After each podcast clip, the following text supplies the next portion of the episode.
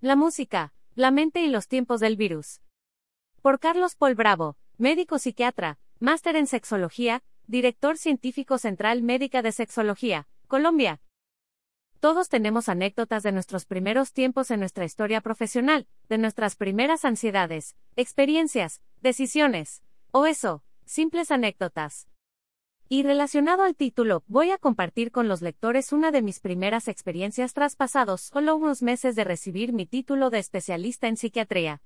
Guarda relación, y muy directa. Allá, por los inicios de los 90, un flamante psiquiatra Nobel, ilusionado así como enamorado de su especialidad, fue llamado al despacho del catedrático, por cierto, de mi maestro y mentor, el mundialmente reconocido profesor Carlos Bayús Pascual. Lo que significaba ir a su despacho, amplio, sereno, discreto, pero con ese sello de la época, que tan solo entrar, imponía a cuantos formábamos parte de su equipo. Y el motivo era, Carlos, debes ir a una entrevista en la cadena SER, de alto impacto en España, y representar a nuestra cátedra del Hospital Clínico. Honor que me hace profesor, ¿y cuál es el tema? La musicoterapia, me contestó entre amable e irónico. Ese tema en los 90 se conocía, pero, muchos, me incluía en esa época entre ellos, no le dábamos la importancia holística que, tras ser entrevistado, era la intención de mi maestro, que y a través mío, la valoráramos los jóvenes médicos. Acudí a la radio con esa fogosidad de quienes empiezan, algo inexperto, al igual que Barra así, como incrédulo sobre el tema. No estaba solo.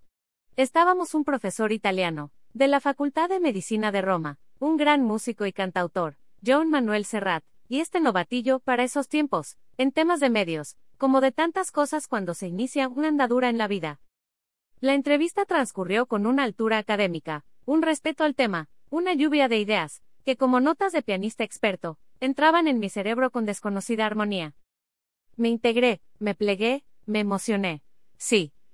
Y a partir de esa ocasión, y con esos inductores, aprendí que la musicoterapia existía, y entendí cómo ese principio utilizado en la de la musicoterapia ya era aplicado en los aviones, la música, la compañera de los vuelos a quienes volamos.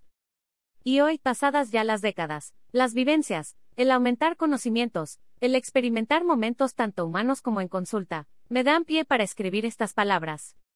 No es mi intención profundizar en áreas diferentes a mi especialidad, pero sí ahondar en la parte psicosocial de su acción terapéutica con pacientes neurológicos, psiquiátricos o simplemente en el manejo del estrés emocional.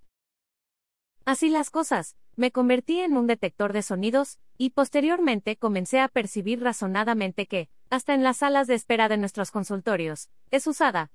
Y como todos hoy sabemos, con un solo y gran fin, relajar a cuantos allí nos encontramos. ¿Cuántos seres, en el hoy de esta pandemia, sean médicos, enfermeras, personal sanitario, familias en su angustia, en fin, los que se encuentran y siguen encontrando con esa ya rutina diaria de los hospitales y el combate actual por la vida, tienen la música como fiel acompañante. Y quizá no lo perciban, no lo detecten, no lo busquen ni deseen. Algo más que lógico ante los motivos de encuentros y tristes desencuentros.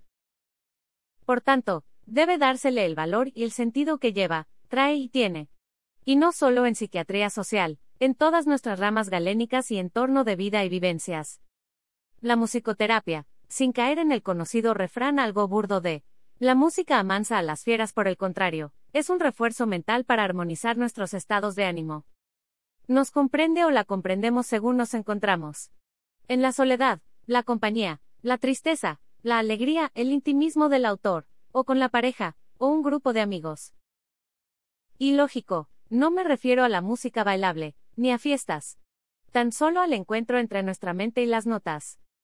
Y en estos tiempos y circunstancias que vivimos, cuando la ansiedad frente a lo desconocido nos transporta a decidir rumbos, a crear horizontes, considero es muy conveniente aplicarla en todas las áreas posibles, y no solo de nuestra profesión.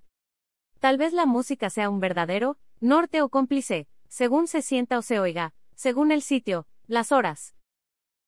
De aquí, solo recordar y comunicar cómo esos sonidos dan compás a nuestros actos, cuando la soledad o el desamparo, la incertidumbre o la angustia invaden, y por qué no, cuando la alegría e ilusión por nuevos futuros nos mantiene vivos.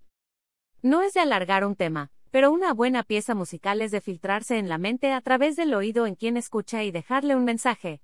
Aquí desearía fuese así con mis palabras. En psiquiatría social, durante las últimas décadas, esta antigua pero siempre nueva forma de armonizar la psiquis con el entorno social, cada vez tiene más auge pues consigue un nivel valorable de relajación en quienes la perciben y también disfrutan de oírla. Bienvenida la música como terapia a nuestras rutas profesionales.